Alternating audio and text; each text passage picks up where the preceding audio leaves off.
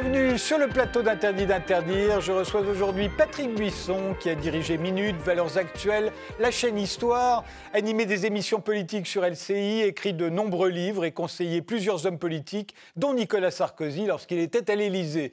Il publie aujourd'hui La fin d'un monde, un essai très documenté sur la disparition de notre pays en 15 ans, entre 1960 et 1975, d'une civilisation chrétienne millénaire vaincue par la société de consommation. Mais commençons, comme c'est la tradition dans cette émission par une image de notre époque. Voici celle que vous avez choisie, Patrick Buisson. C'est une marche blanche. Oui. À mon avis, cette image résume et ramasse tout ce que nous vivons, c'est-à-dire l'apparition d'un sacré d'entrée de gamme, d'un sacré de substitution. C'est l'émotion qui fait le lien. Vous savez qu'étymologiquement, religion vient de religare, c'est-à-dire créer du lien. Il n'y a pas une société, il n'y a pas une communauté qui vit sans une religion, fût-elle politique, civile, séculière et bien sûr transcendante. Euh, ça s'est appelé le catholicisme en France, le patriotisme aussi fut une religion séculière, le communisme fut une religion à la fois politique et séculière très forte. Euh, ce sont les murs porteurs, le religaré, relié. Et quand les murs porteurs euh, sont atteints ou ne sont plus là, eh bien c'est l'édifice qui s'effondre. Et là, nous avons typiquement ces, sacralités, si vous voulez, de horizontale, euh, c'est ce que j'appelle une sacralité d'entrée de gamme, qui essaye euh, de remplacer les vieux systèmes qui étaient les grands pourvoyeurs de sens en Occident ou ailleurs. Et de ce point de vue, ce qui se passe en Russie est remarquable parce que très différent. Et nous n'avons plus aujourd'hui que des ballons blancs, des chemises blanches, des nounours ou des bougies à allumer face à ce qui nous dépasse. Les, grands pourvoyeurs de sens ne sont plus là. Euh, on l'a vu avec la pandémie. Euh, certains y ont vu avec l'invention d'un vaccin en moins d'un an un progrès. Moi, j'ai surtout vu la panique. Euh, les religions bornaient sans doute les individus, mais leur dissimulaient l'abîme. Aujourd'hui, il n'y a plus rien entre l'abîme et nous. Et ces marches blanches sont le symbole d'un monde qui n'a plus de sens dans les deux sens du terme, si j'ose dire. C'est-à-dire l'empire du vide, pas de schéma explicatif, pourquoi cela, pourquoi à ce moment, et plus d'orientation. Il y a à la fois signification, manque de signification et absence d'orientation. Eh bien, commençons, Patrick Buisson.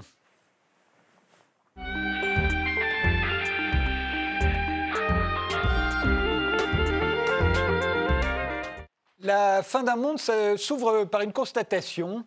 L'épidémie de Covid-19 a été la première tragédie collective durant laquelle on a interdit au clergé de célébrer la messe en public. Et, tout le monde a trouvé ça normal. On a fermé euh, tous les lieux de rassemblement, les stades, les cinémas, les cafés. Euh, pourquoi n'aurait-on pas fermé les églises? Vous y voyez-vous la preuve que la civilisation chrétienne, euh, dans laquelle a vécu la France pendant plus de mille ans, a bel et bien été vaincue par la société de consommation? C'est la fin de ce monde-là, en fait, que vous racontez dans votre livre. Hein. oui c'est la première vraie grande crise euh, au cours de laquelle on peut toucher du doigt ce que Max Weber a appelé, vous savez, le, désenchantement du monde, c'est-à-dire la sortie du religieux. Là, le religieux est pratiquement totalement absent, alors qu'il est encore présent, je le raconte, euh, en 1940. Euh, lorsque les Allemands s'approchent de Paris, tout le gouvernement de Paul Reynaud va à Notre-Dame de Paris. Alors les, libres penseurs et les athées étaient du nombre. Euh, invoquer la protection de, Notre-Dame de Paris contre, l'envahisseur allemand. Cette fois-ci, euh, Emmanuel Macron a jugé que euh, c'était inutile. Le nouvel envahisseur ne méritait sans doute pas. alors que c'est un homme qui se pique de métapolitique et de psychologie des foules. Il sait qu'effectivement, dans ce type de période de crise, de catastrophe naturelle, de, de fléau, les hommes sont en recherche de soutien. Euh, d'appui, voire même de consolation. Et on a jugé utile que tout cela, tout cet appareil symbolique, euh, tout ce qu'avait finalement inventé ou pas, je n'en sais rien, plutôt j'ai une petite idée, mais euh, parce que je suis croyant, tout ce qu'en tout cas qui servait à contenir l'angoisse de l'homme devant sa finitude n'était plus là. Tout cet appareil fabuleux qu'on avait inventé ou dont nous avons reçu l'héritage au cours des siècles et, qui a permis justement de contenir dans ces périodes de troubles euh, euh, l'angoisse humaine face à la finitude, euh, n'a plus fonctionné. Et c'était quand même la grande révélation qui, à mon avis, est passé un peu trop inaperçu. Et je voudrais attirer votre attention juste sur un point, Frédéric Tadei, qui est une rupture anthropologique là aussi sans précédent. D'habitude, dans les périodes de crise, de guerre, de fléau, le taux de suicide s'effondre. On ne suicide pas. Quand on est occupé à survivre, quand on doit faire face au mal à vivre, eh bien, on ne se préoccupe pas du mal de vivre. On ne se laisse pas encombrer par euh, des problèmes d'ordre psychologique. Et là, pour la première fois, le taux de suicide n'a pas reculé. Non seulement il n'a pas reculé, donc ce grand invariant anthropologique a été balayé, mais il a eu plutôt tendance à croire. Et vous savez tout ce qu'on a pu dire sur euh, les troubles dépressifs qui ont été enregistrés, le recours aux psychotropes. Nous sommes d'ailleurs, vous le savez, le premier pays consommateur de psychotropes au monde, 65 millions de boîtes par an. Mais euh, au fond, ce que vous nous racontez aussi dans, dans ce livre, c'est qu'en même temps que, que, que ce monde s'est effondré, qu'il a disparu, euh, notre, ça a produit une nouvelle humanité sensiblement différente de la précédente. Les photos qu'on va voir euh, derrière moi sont des photos euh, d'un autre temps, de cet ancien monde, très souvent. Euh, c'est ici, c'est nous qui les avons choisies, hein, elles ne sortent pas de votre livre. Mais au fond, nous sommes, vous et moi, aujourd'hui, différents des gens qu'on va voir en photo derrière moi. Est-ce qu'ils étaient mieux que nous? Est-ce qu'ils se portaient mieux que nous? Est-ce qu'ils se sentaient mieux que nous, d'après vous alors, évidemment, vous le savez, euh, la critique réactionnaire, elle est de tout temps. Jacques Bainville disait tout a toujours très mal marché. Hein, voilà. Depuis que l'homme est l'homme, il y a toujours la tendance à projeter soit dans un passé mythique, l'âge d'or, soit dans un avenir fantasmé, euh, ce qui est le cas des progressistes, un autre âge d'or. Disons que c'était une humanité différente. Vous l'avez connue, je l'ai connue, il n'y a qu'à regarder les visages. Ce sont les visages qui renvoient à quelque chose d'immémorial, à l'origine des temps. Je veux dire, on pourrait les imaginer euh, euh, euh, au tympan d'une cathédrale romane, au XVIIe, au XVIIIe au XIXe siècle. Ils avaient quelque chose qui attestait d'une continuité avec les origines du monde. Je trouve que, j'allais dire, les morphotypes et les visages racontent une histoire aujourd'hui tout à fait différente. Vous la connaissez, celle d'une uniformisation des comportements, des tenues, à propos de la révolution dans la mode qui voit se succéder au dimorphisme euh, euh, sexuel, un dimorphisme par âge, on a pu dire que c'était la tenue de sortie du, conformisme, la liberté de l'uniforme. Ben, ce n'était pas le cas avant. même les plus humbles avaient une forme de personnalité qui se dégageait de leur visage et de, leur vêture, si modeste soit-elle. Il y a bien une rupture d'humanité. C'est un constat finalement assez banal. Quelqu'un comme Pasolini a pu faire le même dans les années 70 dans la banlieue romane. Il connaissait les petits garçons qui venaient du Latium, de la campagne euh, romaine. Il les connaissait pour les consommer, on va dire les choses comme ça, pudiquement.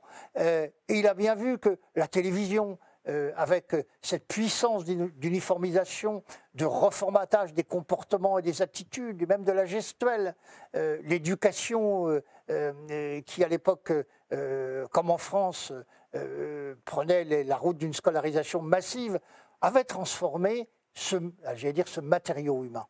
Et, il est l'un de ceux qui, dans les années 70, relève ça, j'allais dire en consommateur avisé. Votre livre euh, se passe euh, enfin essentiellement entre 1960 et 1975. Mais au fond, la fin de ce monde, euh, est-ce qu'il n'avait pas commencé au moment de la guerre de 14 Les gens qu'on voit derrière moi, ils vont se fracasser sur le mur de la guerre de 14. Cette humanité, à l'époque, n'était-elle pas aussi soumise, grégaire, bornée, conformiste? Et au finalement, ces, ces quatre ans dans les tranchées n'ont été possibles que parce qu'ils étaient comme ça. Euh, avec euh, le Nouveau Monde, nous, aujourd'hui, on ne tiendrait pas trois semaines dans les tranchées. Euh, on serait à la fois indocile et trop douillet. Vous avez parfaitement raison. Alors, sur le dernier point, c'est évident que notre humanité n'est pas équipée pour affronter l'épreuve terrible qu'a été la guerre de 14-18. Seulement, il faut bien voir dans l'analyse que vous proposez, moi je distinguerai deux choses. Alors, je ne vais évidemment pas faire l'apologie de la guerre, ni de la monstrueuse boucherie qu'a été la guerre de 14-18. Euh, tout le monde sait ça. Euh, la barbarie de la guerre moderne euh, montre son vrai visage durant, durant cette période et à l'occasion de cette guerre-là. Mais il y a aussi autre chose. Et tous ceux qui sont allés au front, même les pacifistes comme Barbus, euh, hein, je ne me réfère pas simplement à Dorgelès, à Junger euh, ou à Genevois, tous ceux qui ont écrit finalement euh, dans une certaine tradition. Mais on racontait que la guerre était un phénomène curieux qui faisait sortir à la fois le pire et le meilleur de l'homme. Alors certains y ont vu une rupture, je pense par exemple à Adrien La Rochelle disant la guerre c'était le fait des hommes debout, maintenant c'est le fait des hommes couchés. Ah oui, ils étaient même couchés et ensevelis dans les tranchées, c'est vrai. C'est vrai que la guerre était une source d'avilissement quand on voit euh, les blessures, les infirmités, les gueules cassées, euh, la dépréciation de la figure masculine née de la guerre 14-18, c'est très important. Vous avez raison. Le, prestige des hommes en sort à la fois renforcé parce qu'ils ont payé l'impôt du sang, ce qui justifie leur domination sur la population féminine. Il y a deux choses qui la justifient à l'époque.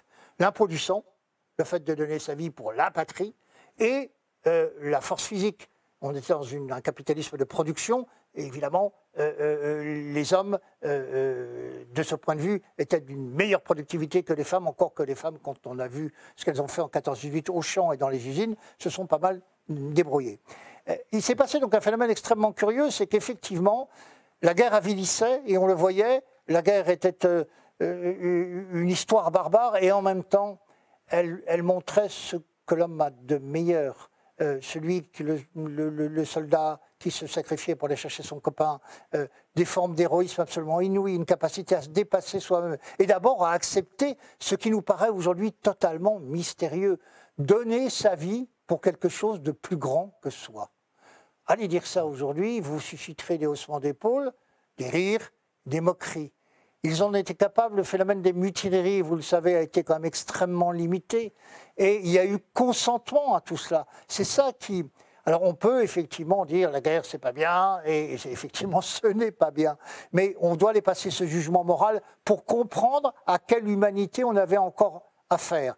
Alors c'est vrai, vous avez raison, c'est une première rupture parce que le slogan c'est après c'est plus jamais ça, plus jamais ça.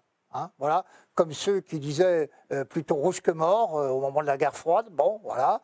Euh, il n'y a le plus jamais ça. Et il y a en même temps cette espèce de, fraternité née dans les tranchées qui fait que la vieille humanité résistait et restait présente à travers ce formidable trésor de solidarité, d'entraide mutuelle, de dons, de gratuité qui faisait le monde ancien. Et, souvent, quand je suis interrogé sur cette question, on me dit, mais les progrès, je dis, les progrès sont des progrès techniques. Les gains sont absolument indiscutables. Ils ont parfois des effets pervers et on peut en discuter à perte de vue.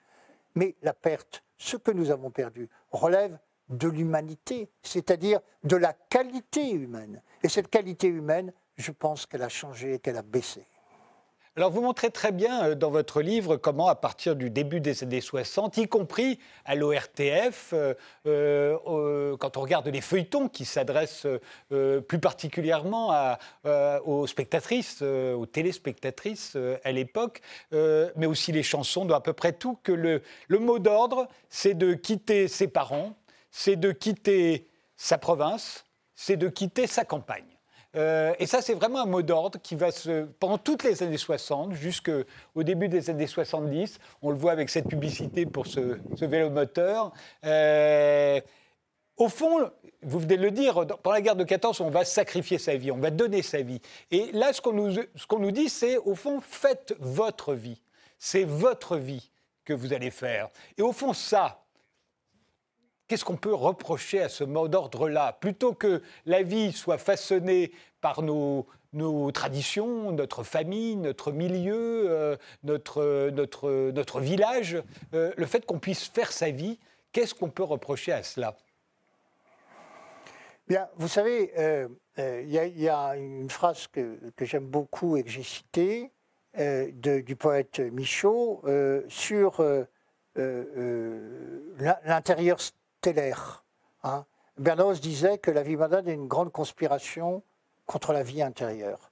Alors, qu'est-ce qu'on peut reprocher à ça? C'est finalement de remplir les individus de vide. Il n'y a plus aucun projet collectif. On leur dit, vivez pour consommer. Vous n'êtes que ce dont vous êtes propriétaire. Vous n'êtes que ce que vous consommez. C'est l'homme réduit à sa peau. L'homme réduit, l'homme unidimensionnel de Marcus. C'est cela.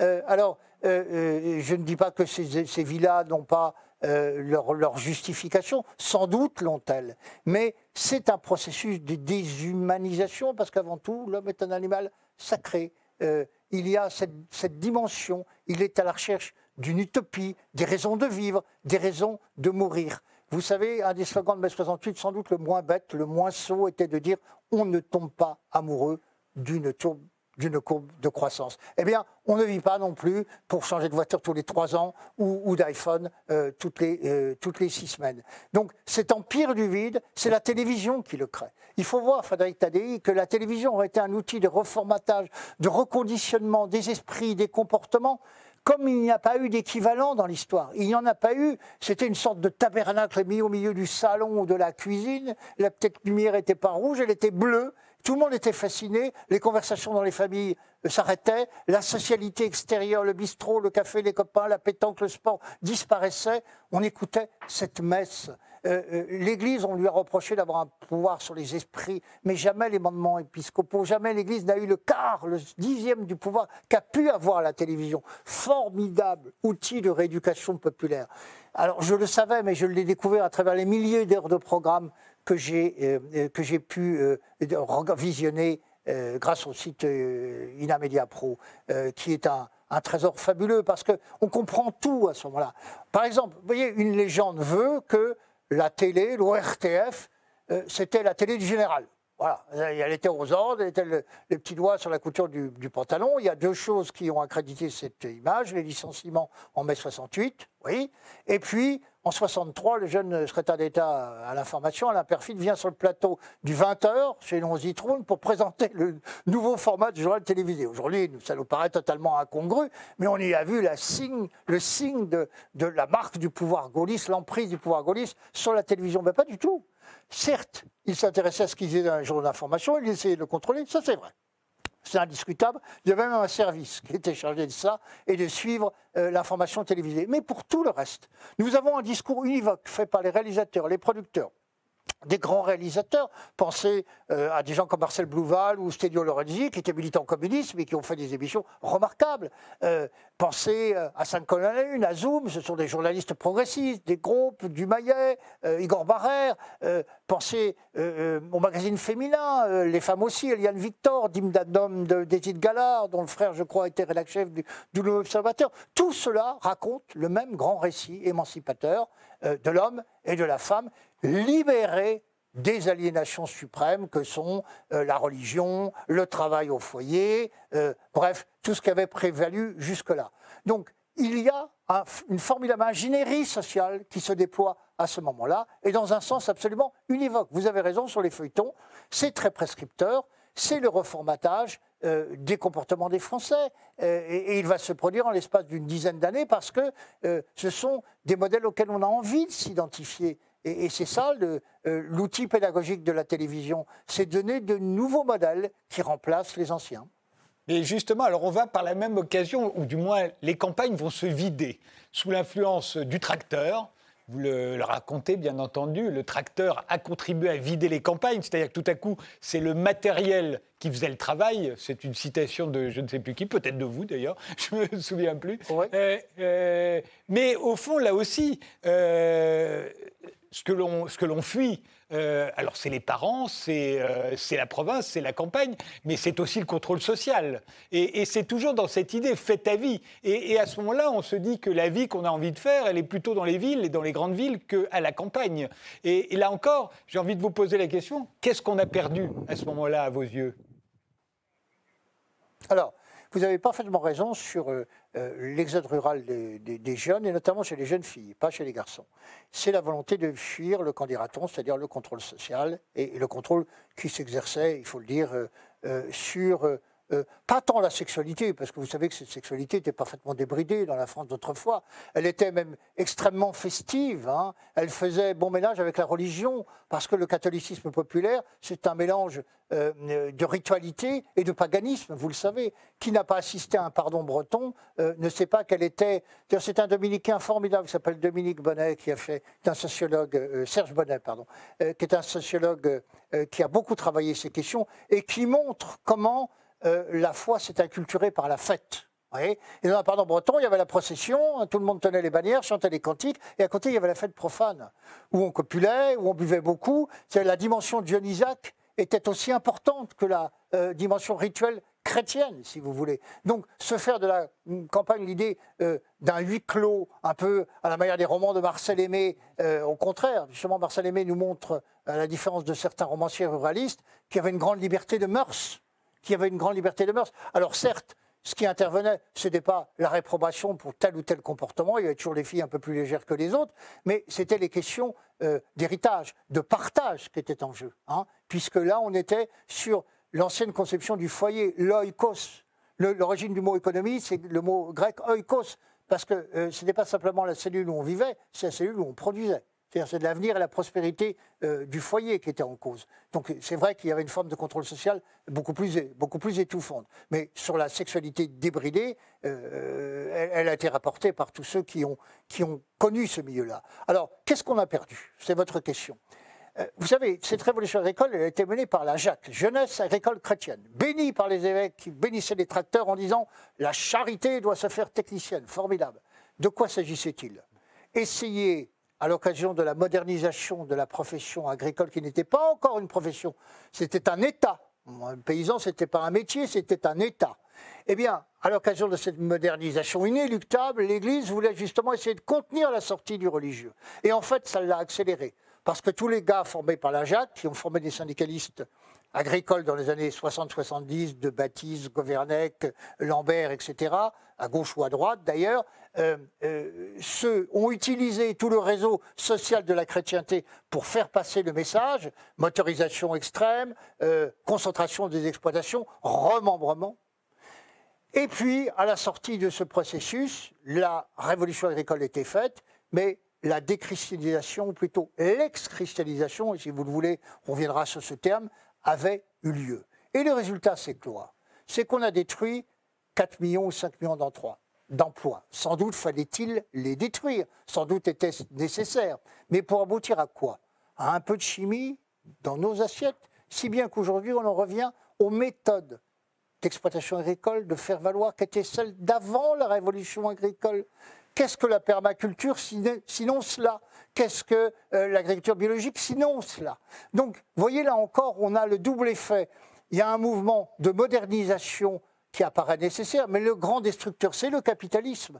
C'est la destruction de la mentalité pré-capitaliste qui voulait euh, qu'on n'emprunte pas, qu'un paysan euh, ne doive rien à personne. La grande révolution, c'est l'introduction des agences du crédit agricole. C'est donc la prolétarisation de ce monde paysan. Parce que la vraie prolétarisation, c'est pas simplement de priver l'ouvrier ou l'ouvrier agricole ou le paysan de ses revenus ou de ses ressources, c'est de le priver de sa culture. Or, ce qui a été mis en disvaleur, pour reprendre une expression d'Ivan Illich, c'est toutes les traditions, les mœurs et la culture populaire qui ont été éradiquées. L'idée, si vous voulez, de mon livre, c'est que l'avènement au pouvoir dans tous les domaines, éducation, religieux, le recrutement des clercs ne se fait plus à la campagne mais dans les villes, permet l'accession d'une petite bourgeoisie.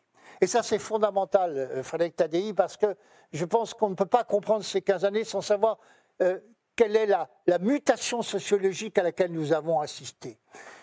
C'est la prise de pouvoir par cette petite bourgeoisie instruite, moyennement instruite d'ailleurs, pas encore très instruite, on n'est pas au bac plus 5 ou au bac plus 6, prise de pouvoir dans tous les débats et dans tous les corps sociaux influents, y compris et surtout dans l'Église, parce que c'est là où ça va se passer, c'est là où ça bascule. Et cette petite bourgeoisie, elle est issue le plus souvent de quoi? Du peuple. Et là, le réflexe de toutes les petites bourgeoisies qui sortent du peuple, Victor Hugo disait qu'ils tirent l'échelle après eux. Et ils ont le plus grand mépris de classe pour les parents, euh, pour le milieu dont ils sont issus, souvent incultes, souvent qui leur apparaît comme des grossis, rustres. Eux sont devenus des gens de la ville. Et le paysan reste le pecno, le bouseux, le, le, le, glaiseux, celui que méprise le citadin. Et il y a un réflexe de classe extraordinaire qui va consister à vouloir détruire tout le patrimoine culturel populaire dont ils étaient issus parce qu'ils le méprisent. C'est ça la grande révolution des années 60-75 que nous allons payer par la suite. Des petits bourgeois qui règlent leurs comptes à leur milieu d'origine. On va voir, en revanche, moi la question que je me pose, euh, vous avez sans doute raison, mais c'est est-ce que véritablement on l'a payé après? C'est ça la question. Est-ce que ça nous a coûté si cher que ça d'abandonner euh, cet ancien monde pour le nouveau? Je vous propose de faire une, une pause. Patrick Buisson, on se retrouve juste après, on continue.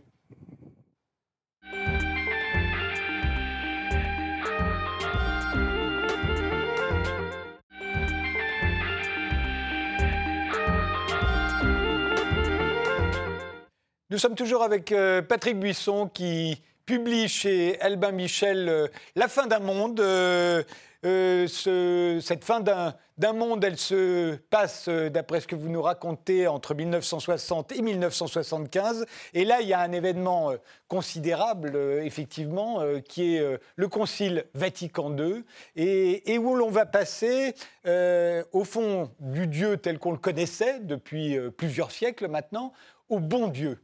Ça, c'est une véritable révolution. Alors, ce n'est pas la seule, euh, mais elle est fondamentale à ce moment-là. Hein. Oui. Euh, euh, l'historien Jean Delumeau, qui est d'origine protestante, raconte bien cela. il symbolise finalement tout l'esprit qui va gouverner le Concile. il l'expose dans plusieurs livres, et notamment en défendant l'idée que le catholicisme n'est pas en train de mourir, ce que va démentir les faits presque aussitôt, en tout cas de s'affaiblir et de disparaître. Il dit finalement le catholicisme a gouverné pendant des siècles par une pastorale de la terreur.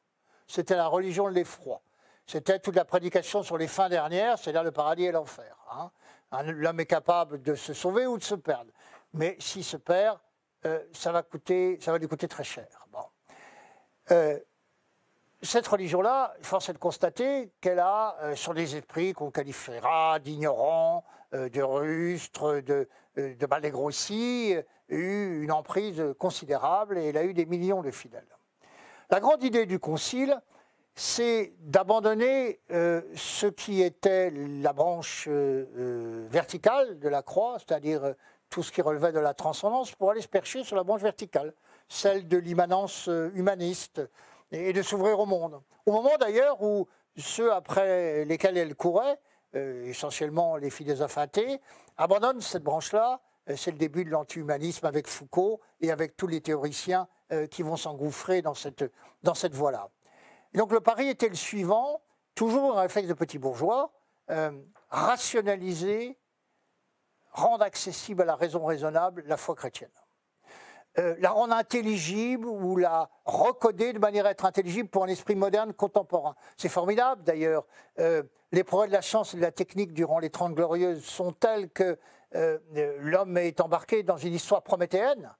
Il a un sentiment d'omnipotence, de domination de la vie, de surpuissance qu'il n'avait jamais eu, d'autant plus, et c'est important pour comprendre la génération de 68 dont je suis issu, moi je suis un baby boomer, pour la première fois, l'espérance de vie progresse de manière très sensible. Entre 45 et 75, les hommes gagnent 9 ans en espérance de vie, les femmes 12 ans.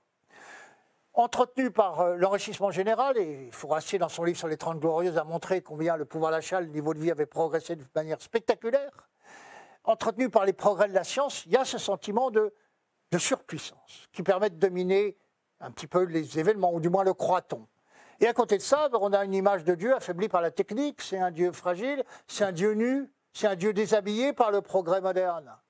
Et donc, euh, euh, l'Église va sentir la nécessité de démythologiser, pardon, démythologiser ou démythifier le, le, récit évangélique et ses dogmes, c'est-à-dire, en fait, euh, de leur enlever pratiquement tout contenu. Mais c'est une histoire qui, quand on regarde l'histoire de l'Église à travers les siècles, s'est répétée dix fois. Il y a toujours eu des intellectuels, des théologiens, des évêques pour dire il faut mettre un peu de rationalité là-dedans. Par exemple, Arius, théologien euh, originaire d'Alexandrie euh, au IVe siècle, il se dit ce Dieu en trois personnes, c'est incompréhensible et c'est pas crédible. Allez, on va nier la nature divine du Christ. Et ça sera beaucoup plus simple. Tous les intellectuels de l'époque sont derrière Arius. L'Église catholique a failli disparaître. Et il y a un petit noyau au Concile de Nicée qui dit non. Et c'est ce qui fera dire à, euh, Chesterton, vous savez, le, euh, le, grand écrivain anglais catholique, l'Église n'a été forte que par son intransigeance. Au cours de l'histoire, on lui a proposé des aggiornamentos. Arrangez-vous avec le siècle, rendez-vous un peu plus aimable, euh, soyez un peu plus attractif, on dirait des publicitaires qui font un discours pour vendre un produit. Et l'Église n'a jamais renoncé à délivrer le même message. Et brusquement, elle décide de le modifier, elle décide de le changer. Et voyez, je ne discute pas d'un point de vue théologique, Frédéric Tadei, je discute d'un point de vue de stratégie. Euh, ce qu'il y a de plus lié au sentiment religieux dans l'homme, c'est la permanence et la fixité.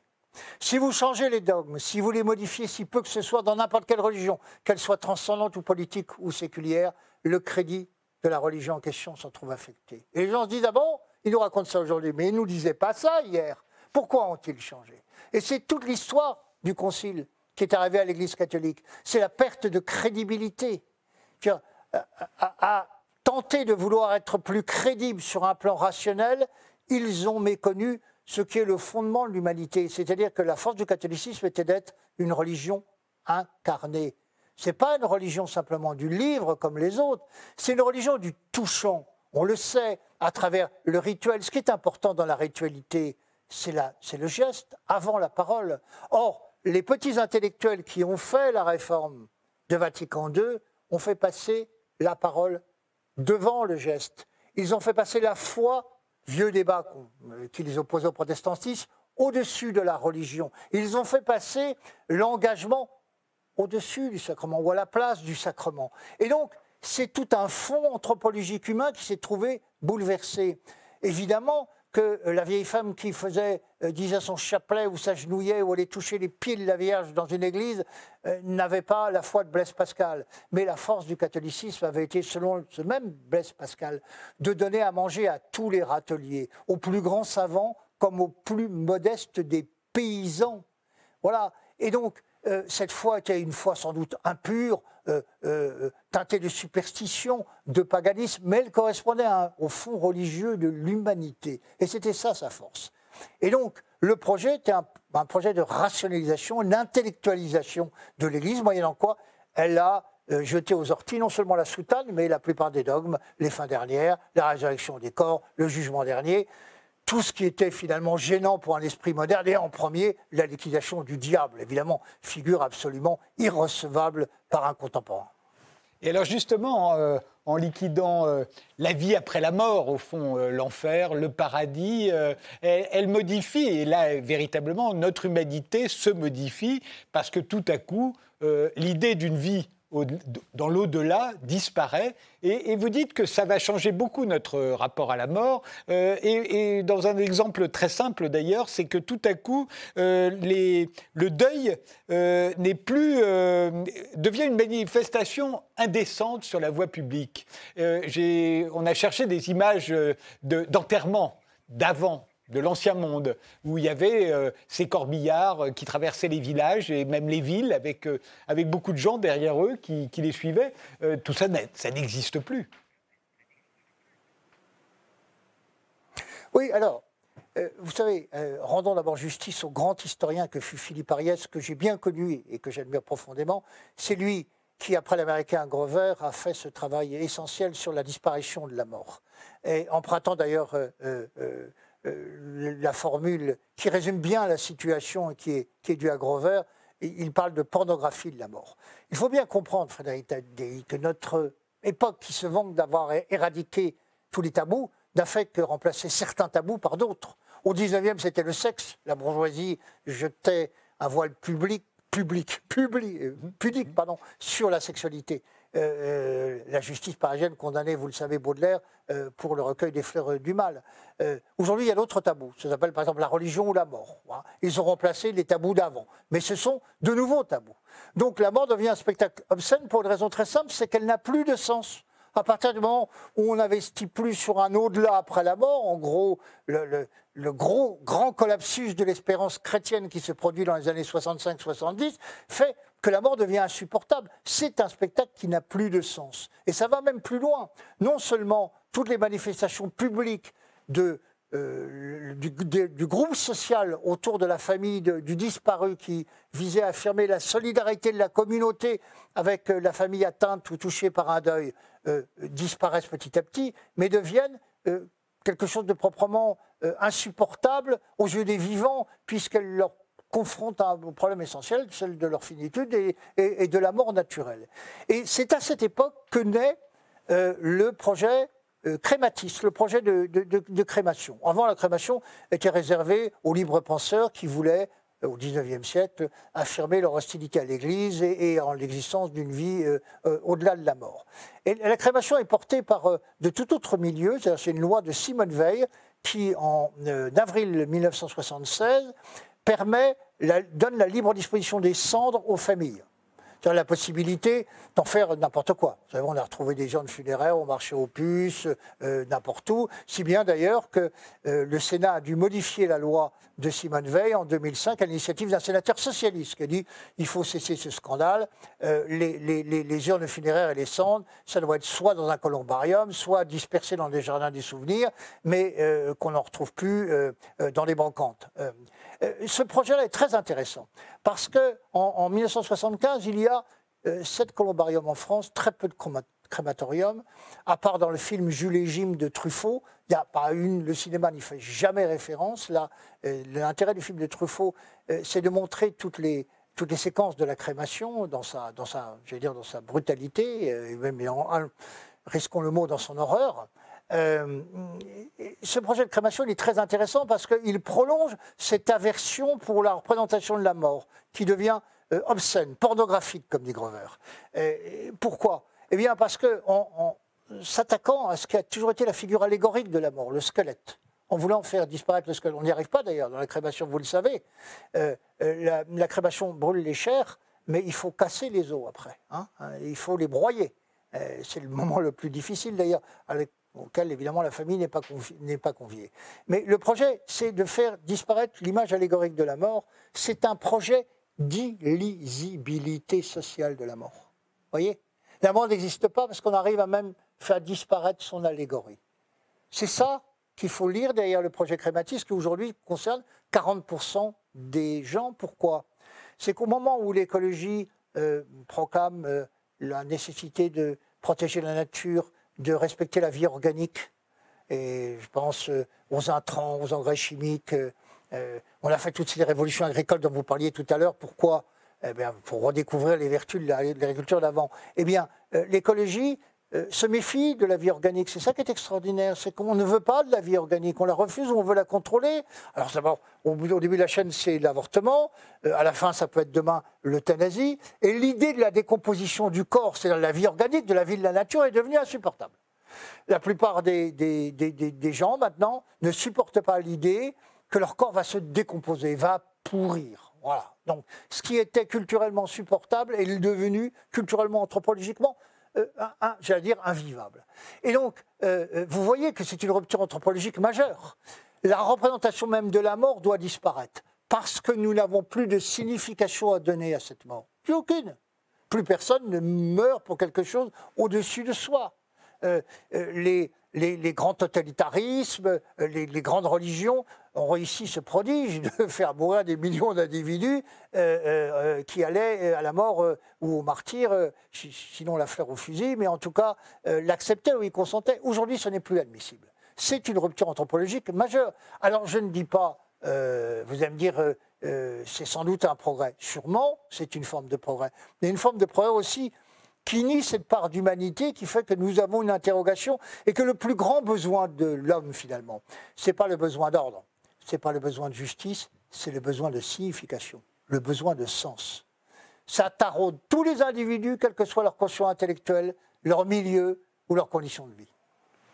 Autre révolution euh, qui se produit euh, à cette époque, euh, celle qu'on a appelée la libération de la femme. Alors, la contraception en 1967, l'avortement en 1975.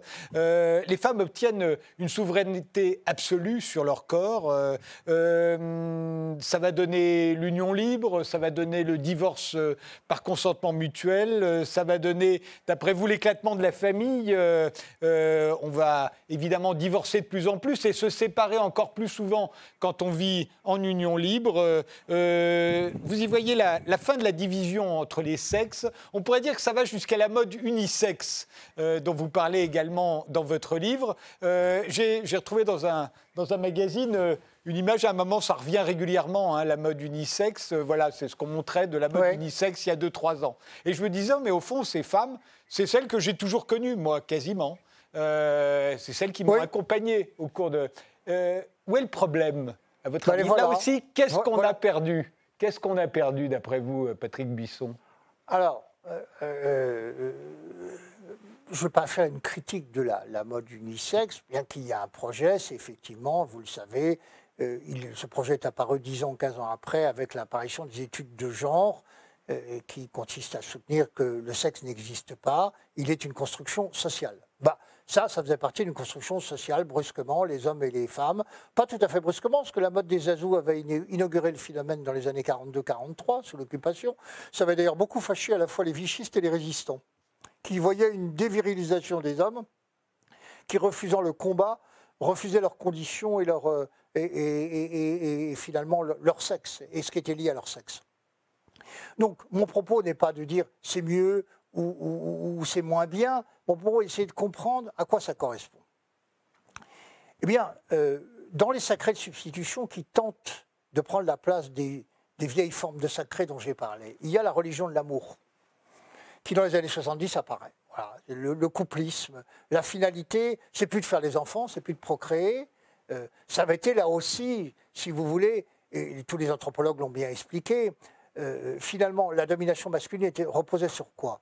Elle reposait sur euh, la jalousie masculine à l'égard du monopole dont disposaient les femmes de la reproduction sexuée. C'est elles qui faisaient des enfants. Les hommes ont confisqué le logo, c'est la culture, pour essayer d'avoir, eux, le monopole de la reproduction culturelle. Voilà. Euh, le monopole des lois, euh, de l'écriture, de la création artistique, euh, les femmes ayant le monopole de la procréation. Les hommes ont tenté de s'approprier le monopole de la création.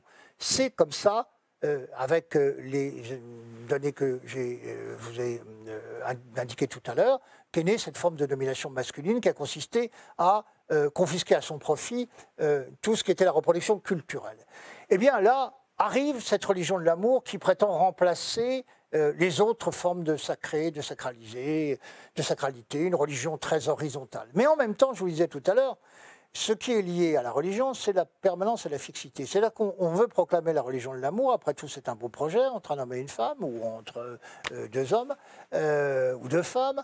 on n'en est pas encore là, en 75, loin de là on veut proclamer ça et en même temps on crée des conditions d'instabilité avec le divorce par consentement mutuel. C'est qu'on leur dit, la religion à laquelle vous croyez, vous savez, elle va s'arrêter, hein. vous allez changer de partenaire, en tout cas vous pouvez le faire beaucoup plus facilement. Et là aussi, je voudrais attirer votre attention sur un point avant de revenir sur la question de fond.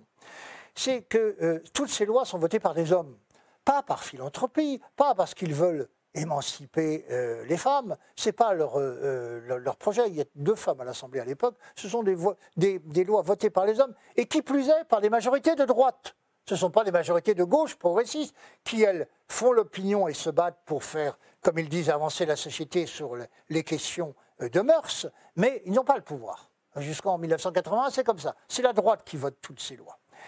Et là aussi, j'y vois parfois un réflexe de classe, parce que faciliter le divorce, c'est évidemment euh, euh, une, mesure qui arrange d'abord la bourgeoisie, qui a les moyens de la séparation, de prendre deux appartements. Mais la sociologue Irène Théry a très bien montré que le divorce par consentement mutuel va avoir un effet de désagréation terrible sur la classe ouvrière, où on n'a pas les moyens de supporter un divorce, qu'on ne peut pas financièrement affronter ce qu'est la vie séparée, alors qu'on sait bien la vie à deux est une source d'économie, et que dans le déclassement du monde ouvrier, du prolétariat français, dans le sentiment à la fois d'impuissance, les familles monoparentales, elles naissent là. D'ailleurs, je, retire ce mot de famille monoparentale, qui est une invention de la sociologie américaine. Il n'y a pas de famille monoparentale. Un enfant a toujours deux parents, enfin jusqu'à présent en tout cas. Ce sont les foyers où il n'y a qu'un parent Mais ce n'est pas une famille monoparentale. C'est une invention de la sociologie américaine. Ça n'existe pas. Mais tout ça a un coût terrible pour la classe ouvrière. Je vois, je retrouvais d'ailleurs des reportages où les ouvriers disaient ben, moi, je n'ai même pas les moyens de prendre le train pour aller voir ma fille parce que ma femme, elle habite maintenant à 300 km de là. Je ne vois plus ma fille, j'exerce plus mon droit de visite. Pour la bourgeoisie, les problèmes ne se sont pas posés comme ça. On payait la pension alimentaire, le père avait continué d'avoir accès à son fils ou à sa fille. Dans les milieux ouvriers, ce fut un désastre. Et effectivement, il n'y a pas eu une politique sociale digne de ce nom qui aurait précisément, parce que le principal problème dans la famille ouvrière, c'était le problème d'argent, qui aurait peut-être permis d'éviter cette casse à laquelle on va assister et euh, euh, ce déclassement du monde ouvrier. Euh, après, on s'est étonné de voir les anciens militants communistes se retrouver chez Le Pen. Mais oui, on leur avait tout pris. On leur avait tout pris, y, compris la, la critique sociale de la force physique. Vous vous souvenez que cette masculinité superlative de la force physique était présente sur toutes les affiches des fascistes, mais aussi du stakhanovisme soviétique. Euh, l'homme, c'était celui qui produit, c'était le travailleur, c'était une source de fierté. À partir des années 70, la force physique remplacée par la machine est un objet de dérision sociale. Donc ce prolétariat va subir de plein fouet une modernité qui est conçue, votée, élaborée par la bourgeoisie. Il faut voir cette réalité. Si on se la dissimule, le problème n'est pas de savoir, de porter un jugement moral sur ce qui s'est passé. Le problème est de comprendre ce qui s'est passé dans la société française.